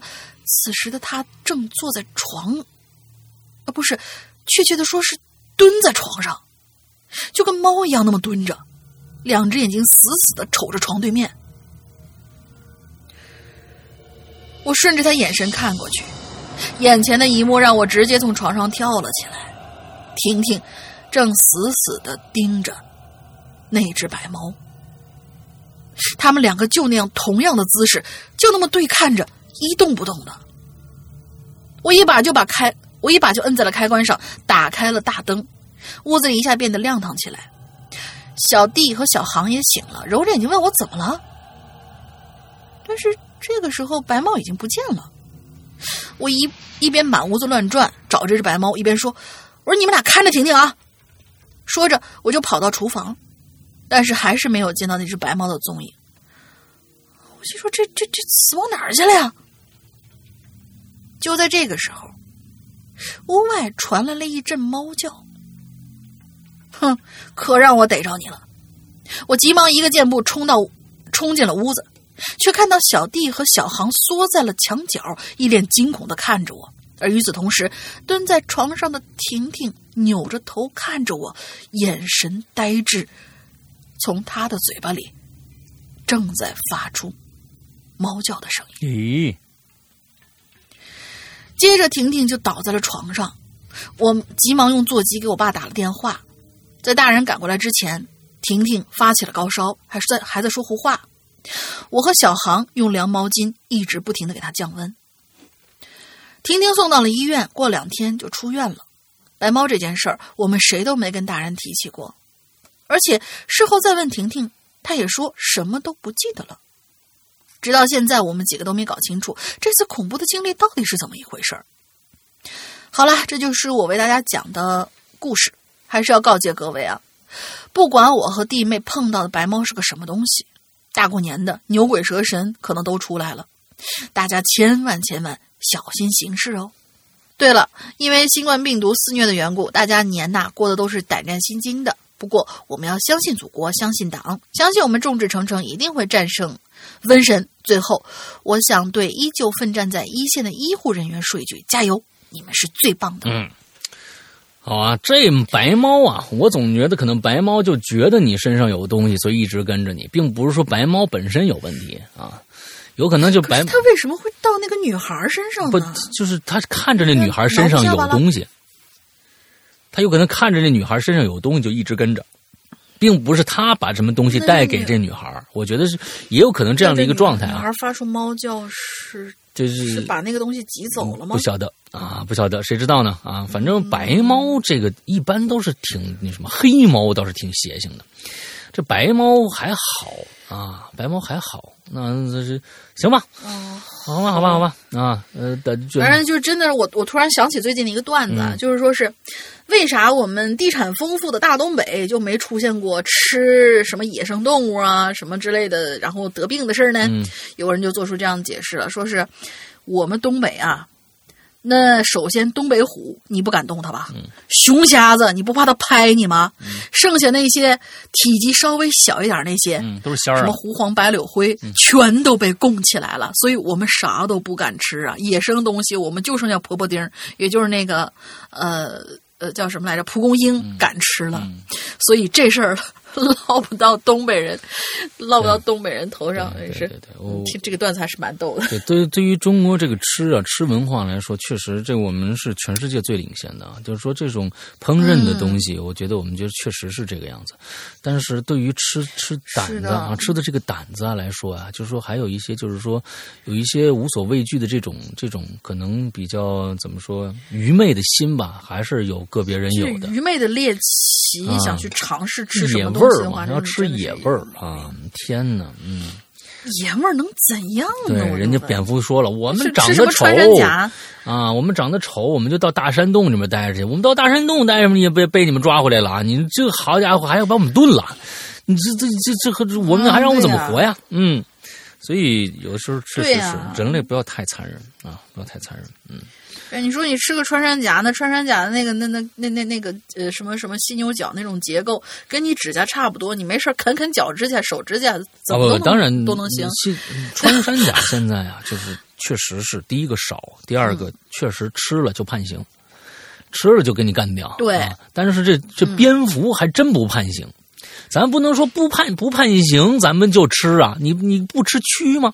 你试试炒炒蛆吃吃，是不是？你你怎么不吃这个东西呢？广东那边人真的吃啊？真的吗？我听说过，小时候就听说过，但是他们是 说用那那不是不是自己产的，知道那个是用那种就是那叫什么呀？就是那个干净的肉，那叫无菌的那种蛆，那叫面包虫，竹虫的那种，那叫面包虫，不是不是面包虫，还真是蛆，白的，不面包虫也是白的，我喂过我们家。面包虫面包虫是黄的，黄的那种。我我喂过我们家耗子那种面包虫。在日，他们广东人吃那带长长尾巴那蛆。哎，不说这个事儿，不说这事，是最好别吃啊！恶心了，别吃什么就是那别吃别吃，就吃点正常的就行了啊！你这个干家伙真的真的是啊！前几天那那还就说我们这有个吃货群，我说你别提吃啊！现在你们跟你们说，你们这吃货群，我这可能就是这吃货群里面这弄出来的事儿。我跟你们说。哎呦，就少吃点，少吃点不该吃的东西啊！少吃点不该吃的东西就行了啊！大家这个怎么着都成啊！少吃点不该吃的东西就行了啊！嗯，转世飞天啊！今天咱们最后一个，在所有的节目里，我最怕过的就是春节，因为这个节目会让我在每个情景中都会想起他。年夜饭不是他做的。家里呢没有他穿梭忙碌的身影，看不见他宠爱的眼神。每年除夕我都会回家给他上炷香，告诉他我真的真的很想你，妈妈。虽然过去八年了，我依然没有从悲痛中走出来。我真的很怕过年。这一天是所有逝去美好瞬间的回放，让我深刻的感觉到没了家的凄凉。让积累了很长时间的悲伤直敲心底，喘痛的喘不过气来。我还记得他走的前一天，躺在病床上，在医生做了一番抢救，努力维持着他最后一息生命的时候，在那个并不寒冷的秋天，我突然感到了刺骨的寒冷。让我身体和牙齿打颤。我是熟悉这种感觉的。我知道他走，我知道他已经走了。后来，我经历过再多的冷，也比不过那天的寒冷。我的心脏也是在给他守灵的时候突然疼起来，感觉有一支箭从后背穿过心脏。这种感觉伴随了我很多年，有的时候会突然疼的让我感觉也要随时去了。有时我会梦见他，他像往常一样安静的进来，坐在沙发上。我希望他能多待一会儿，不敢惊动他。可是他总会在我忍不住的抬眼的时候，消失的无影无踪。最后一次梦见他是他来到我的床前。却已经变了一副面孔，微笑的告诉我，他去他会去一个四个字的地方。起来后，我就记不起来那个名字了。那里有一条很美的河，他会走很多地方，他会走很多地方啊，他会流经，是不是一个一个字？不是，还是他妈妈会走很多的地方啊？我在他消失之前，使劲儿的，呃。抱住这个拥有陌生面孔的人，我知道那个一定是我妈妈。从那天起，我就再也没梦见过他了。我有时候在怀疑，人是否要拥有极其美好的事物？因为在逝去的时候的痛苦会烙印在心里，不会痊愈。我曾经以为时间是可以安抚一切的东西，却发现，在思念的长河里，时间。会失去所有的意义，我甚至会害怕，或拒绝拥有一切到来的美好，或者在美好到来的时候，我会特意告诉自己不要太在意，不要太刻骨铭心，因为所有都会失去。我想和我有同样经历的人能够体会，这也是人成长的必经之路吧。这就是我的春节。原谅我书写悲伤的经历，因为多年的春节我都是这样过的。其实每个人都要面临这些失去，有些有人说这样会让我们离死神更近一些，也会让人产生怜悯之心。我想，悲伤和快乐永远是相对共存的，它会让人更加清晰、清楚如何珍惜拥有的当下，如何活好属于我们这一世的角色。今年是个特别的春节，没有了团聚，没有了喧嚣，每个人不管是宅在家里，还是上阵救护，还是各方的应对措施，只要坚持和不懈努力，我相信一定会让疫情得到控制。我们的论坛不是也经历了挫折又上线了吗？嗯，对于疫情的发生，一定会给人更多的警示。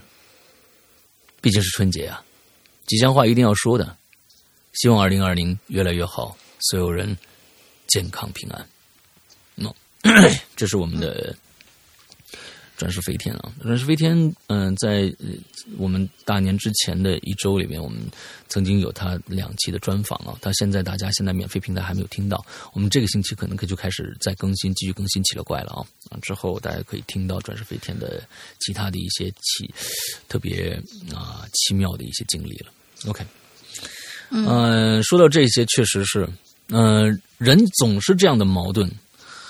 呃，拥有的时候怕失去，有的时候觉得，很多时候觉得，呃，很多经验啊，尤尤其是大家失恋过的人一定知道啊，时间可以填补一切，只要来一个新的，啊，就交一个新的男朋友或者女朋友，前面那个好像很快就会忘记了。但是可能就就是因为没有碰到刻骨铭心的那一个，当刻骨铭心的那一个失去刻骨铭心那一个那个时候，就感觉好像这一辈子。就这样，就会这样，非常非常，呃，就这样过去了。啊，刚才他说的很对，就是说，当我们有了这些感触的时候，怕害怕失去；当害怕失去以后，我们我们就就会做各种各样的对自己的防护，让自己不要太在意，不要太刻骨铭心。完了之后，就会变得很冷漠，或者是怎样怎样。嗯，其实。人就这一辈子就是这个样子的，嗯，如果是要害怕这些东西，完不去拥抱美好的话，那这一辈子是不是更亏了呢？对吧？有可能会更亏了。对啊。当然，我们我觉得每个人都有每个人的命啊，每个人都有每每个人的命。就像刚才说科比一样，我非常喜欢科比。我真的是觉得他是他是唯一可以代表乔丹的。我我觉得是乔丹和和科比应该是可以可以代表全世界篮球的两个人，精神的两个人，就跟当时说樱木花道可以代表整个漫画里面的所有打篮球的人一样，对不对？但这两个人是可以代表篮球的人，这样的一个人就离我们这样就忽然就走了。对我们来说，我们难道不去喜欢篮球了吗？我们不去，我们不去呃。去打篮球了吗？或我们不去再看、再喜欢任何一个球员了吗？其实并不是，这个美好的东西没有消失。因为如果我们我们心里面有一个爱的人，这个爱人离我们而去了，不管是以一种什么样的方式离我们而去，但是爱不会消失啊。爱的能力可能会让我们去。让我们害怕爱的这种能力，但是爱不会消失啊！这是爱是一个全世界、全宇甚至是全宇宙里边最神奇的一种能量。这种能量说不定大过一切的病毒、一切的呃，就因为各种各样的我们看了各种各样的呃电视剧、电影、科幻片里面都在讲这个事情。而且我们还记不记得这个嗯，这个呃叫什么来着？那个那个那个那个宇宙啊不不不。呃，好，诺兰的那个那个什么，最后他的五维空间，就是因为爱存在，爱是高于一切的能量。他们就是在说星际穿越，他们就是说爱是高于一切的能量，因为有这样的一个能量，我们人类没有办法证明它存在的，或者能把它具象化的一种能量存在，才拯救了人类啊。所以我们不要害怕爱会带给我们伤害，所以就不需要这份这份东西了，或者怎样。我们现在，嗯，今年确实，我们今年的故事里面很多的故事都是非常非常悲伤的，也确实是这样子。如果，其实有时候就是在趁着一个特别应景的一个时代啊，因为为什么我们在电视剧里面啊，悲伤的时候要配配这个悲伤的音乐呢？对吧？其实就是这个样子。我们开年以后走了那么多的人，完了之后又遇到了这样的一个啊一个病疫情，在这样的一个情况下，我们的年过得好像更加的灰了。蒙上了一层一层重重的灰色啊雾霾，但是正是因为这个东西来了，我们才要面对它。我们因为我们知道，在这些东西没有来之前，那个世界是多么多么的美好，我们才更加的需要面对它，想出更多的方法，更更加团结在一起。完了之后，赶紧把这个雾霾清除出去啊，对吧？所以我们不能，就是说，我们首先刚才说了，我们第一个就说了这个，角就是说说这个呃谣言或者什么的，嗯，大家不要再制造谣言，也不要再传播谣言了。首先，对吧？完了之后，我们把自己保护好了，就能保护好家人，保护好家人这样一个小单位，就和就可以保护好整个小区，保护好是整个小区就可以保护好整个市。你的自己自己的事就是这样一个单位一个单位确切的。把自己做好了，才能够确切整个这个团队，因为这个就是从最小的细胞开始做起，整个才能发散到整个的整体上去的一件事情啊。有有很多人那天在在捐款的时候，我们在群里面也发了一些通告，说我们现在正在呃这个直播捐款。如果呢没有时间看直播的话，在群里面也可以啊参加到这个捐款。就当时有一个有一个鬼友说了这么一句话，我们非常非常的气愤，说完之后说。呃，国家有钱，这关我们什么事？哦，像这样的想法的人，我觉得首先啊，嗯，你不不不配做一个公民，不配做一个中国的公民。这是现在目前来说，你还觉得以为这是一个什么某地的一个什么一个灾情吗？这是个全世界的一件事情，全世界的一件事情，不要把它当成别人的，跟自己没有关系，必须从自己做好。这是今天我想最后跟大家说的，我们必须要从自己做好，千万不要觉得这是他人之事，与我无关，因为跟你息息相关。虽然好像你觉得哦，我们现在我的小区没有事啊，我们整个这个城市也没有几个啊，或者怎样怎样，越多这样的想法，可能越不利于我们现在的疫情的早日离去。所以希望大家每一个，尤其是我们的鬼友，能听到我们节目的朋友们，做好自己。戴好口罩，做好消毒，呃，尽量在家待着啊。完了之后，嗯，保护好自己，保护好家人。OK，OK，我们今我觉得就是我，我我我突然想起来，就是之前我在讲佛牌的时候，呃，主那个主角说过一句话，我觉得很很适合放在这里，就是说，这个世界上肯定有百分之九呃，就是九十以上都是很幸运的人，然后有百分之十的是不幸的人，但是。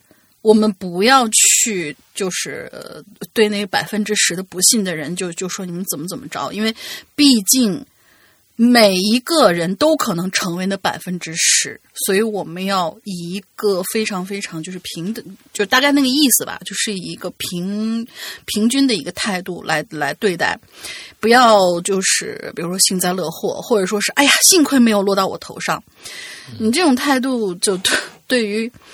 每一个落到那个百分之十的那些人，其实都是不公平的。那当然，当然，对于天灾人祸啊，天灾人祸来说啊，这个对于每一个人的掉在自己头上的几率，呃，都是一模一样的啊，没有什么多与少之分啊，只不过你就是你没有遇到过罢了，对，没有遇遇上罢了。所以，对于尤其是对于这个疾病来说，尤其是传染疾病来说，每一个人更是。呃，机会是均等的啊，所以你你你只要做好，只有保护好自己，才能保护好别人啊。OK，对，好，我们今天的这个所有的故事全部说完了。当然，我是觉得第一个，大家在这段时间里边啊，确实是都在忙着各种各样的心烦意乱，呃，确实留言的呃这个人数不多。完之后，呃，留言的题材呢，我觉得也是。都比较啊伤感吧，啊伤感。就是我是认为，从下个星期开始，我们会留些留一些话题，可能尽量个避开现在的这个疫情，呃疫情不说，留一些大家还是能够不去想这件事情，因为我们觉得我们的，因为每天大家中央电视台白岩松什么的，每天都在跟大家唠这些事情，对吧？不需要我们再去唠这些事情了，所以我们觉得我们节目的就是能够。呃，我们节目的目的是能够在听我们的节目的时候，跟现在这些烦心事儿远一点啊，不去谈谈谈这些事情了，让大家能够跳脱出来，完了之后能享受一下哦，原来啊，这个呃，另外一些一些感触，比如说下星期我们就再留一个恐怖的话题，可能我们都是恐怖的故事，我不知道有多少人在这段时间还有这个闲心写这个东西，但是这不是正是有时间让大家哎能静下心来多写点东西的时候吗？？OK，那好，那大林想个这个星期的进群密码吧。进群密码就是今天老大提到了一部诺兰拍的以爱为结局的片子。哦，诺兰拍的四个字叫什么名？大闹天宫啊，这是一个以爱为名义的啊，对对对，这样的一个一个一个片子，是不是这部片子呢？大家也可以写上去啊，试试看。嗯，大圣归来啊可以可以可以可以。好，我们在最后呢，还是要继续强调一下。我们接下来有很多很多牛逼的故事要出现在我们的会员专区里面了。其实现在要跟大家说的是，我们很想做一件事情，但是现在我们的技术不允许，所以呢，我也不在这儿不说了。是一件可能让大家更能享受到一些优惠的事情，但是技术不允许，我们做不到这件事情。那那本来是我是想干嘛？大家现在买会员的人可以自动延。自动延期两个月，但是我们技术不允许，做不到，所以这儿就大家不跟提了。为什么要这么去做呢？就是想让大家更多的人能够去体验一下我们的会员服务，因为这里边的太多太多好听的故事了。真的是太多太多好听的故事了，在接下来的我们的第十季，还有我们的那刚刚结束的十角馆，还有这个我们马上来的环界的零啊，完了之后这这三部作品已经扎堆了，还有我们之前的《长安十二时辰》全集一百零二集啊，还有大玲玲的坏小孩呃，河神啊，还有现在我们直播的所有内容的剪辑，全部只能在我们的会员专区里面听这些内容。已经够大家听上，我我觉得听完这些，呃，是你每天都听这些东西，我估计听完这些，哎，新冠病毒说不定已经过去了，真的就这么长时间啊！你一百零二 集的那个《长安十二时辰》就能够够你听多长时间的？再加上什么十四分之一的全本啊，大玲玲前几天刚更完的那那佛牌，佛牌你那更了多少集？五十多集？有五十多集吗？嗯，快了，快完了。对。对对，那一部书就五十多集，就一部书就五十多集。一部书的第一季，对，不是第一季，对，第一季就五十多集。完了之后，你加上呃这个这个叫什么屌屌丝道士啊，各种各样的。现在的高智商犯罪刚刚完，呃，低智商犯罪刚刚完，高智商犯罪的第三、第四部，还有这个长夜难明，这全都是紫禁城系列的。所以在那里面有非常非常之丰富的内容等着大家去，所以特别建议大家去购买我们的会员服务啊。怎么样去购买呢？两种，呃，就是一种方式就是 A P P。现在安卓和苹果都有我们的 A P P，呃，都有我们的 A P P。完了之后，呃，安卓用户呢，嗯，大家就在自己的那个、那个、那个、那个商城里面搜一下，还搜《鬼影人间》啊，两个都还搜《鬼影人间》。搜了《鬼影人间》以后，能能搜到的就就下载，搜不到的，如果还没搜到，大家可以去先下载一个叫什么叫。豌豆荚的这么一个应用商城，在里边再搜《鬼影人间》，一定会有。OK，进入我们 APP，我们 APP 一共分两大部分啊，里边一个呢是普通专区，一个是会员专区，在底下那个横条上列的非常清楚。主页上还有一个会员专区，这两个嗯条条目都非常专那个那个清楚啊。普通专区呢，就是我们以往更新过的一些节目，而会员专区才是我说的刚才那些内容。而你购买的会员内容，呃，会员的这个服务只能够听会员专区内的这些故事，普通专区那些过往我们更新的故事，还是需要大家单个付费的。但是我跟大家说，现在外面单个付费的节目。基本上已经没有会员专区里边的内容多了，差不多吧？就这真的是差不多，没有会员专区的内容多了。真的会员会员专区的内容已经是非常非常之多了，所以我们在那里面给为大家准备了非常多的内容，那等着大家来来听。哦，对，还有一个长篇叫呃老千第三部啊，老千第三部，我们下周就会把它拿从会员专区中拿出来。把它变成以往更新的节目了，也就是说，在下个星期我拿出来之前，买会员的人还能够听到老千第三部，而再过一段时间，大家听在外面能能买到老千的时候，会员专区就没了。所以大家趁这段时间还能多听一个故事，多嗯早进来啊多听。那么故怎么怎么购买？其实安卓很简单，安卓如果你有这个支付宝的话，直接买就行了。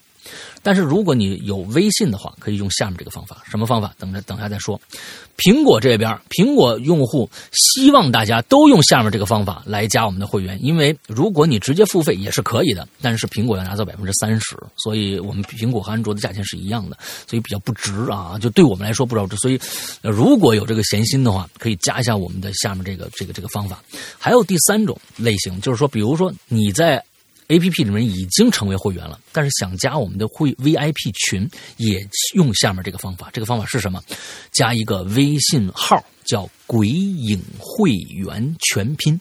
啊，鬼影会员全拼，这个鬼影会员的全拼，这样的一个微信号加我们，但是请记住，一定在备注里面写明我要加会员或者我要进会员群，你一定备注好了，要不然呢，我们还会问你你要干嘛啊？你要你要不回的话，我们就我们就就不理你了，因为这个号只加会员的这个服务啊，剩下的号其他号都不加，闲聊什么都不加，所以请大家理解。OK，这就是我们。大概我们的这样的一个会员服务，我觉得在这个时期，你们可以花只花两百三十八块钱一年的时间，而且这个这个我们的会员有一个重要的特点，二百三十八元跟其他的地方的那个会员不一样的是，到其他的地方的会员区到了，你这些会员内容就听不了了，但是我们是。这一年内的所有会员的你收听到的节目，全部一直跟随你，你随时可以听，即使你不续会员了，也可以一直听下去。也就是说，你相当于花了二百三十八元，永久购买了那么多的故事。你想一想，一百零二集的《长安时辰》，如果我要单拿出来卖的话，会卖多少钱？一集一块钱，就是一百多了。何况我们基本上在外面卖是两块钱一集，而且是《长安十二时辰》是四部哦，一共一百零二集，所以一部《长安十二时辰》就已经值回票价了。你们还等什么呢？还有那么多的故事，有恐怖的，有推理的，有搞笑的，有各种各样的类类类型的故事，全部在这里边。你们还等什么呢？夫复何求啊？要什么自行车啊？对不对？赶紧来吧，反正在家闲着也是闲着，嗯，听听我们的故事，打发一下时间。这个疫情很快就会过去的。大玲玲还有什么想说的？没有了，没有了。那么好吧，我们祝福没有了。全世界的人民在这个面对这场疫情下放这个放宽心啊，听党的话，完了之后把自己保护好，疫情很快就会过去的。祝大家身体健康，万事如意。今天的节目到这结束，祝大家这一周快乐开心，拜拜，拜拜。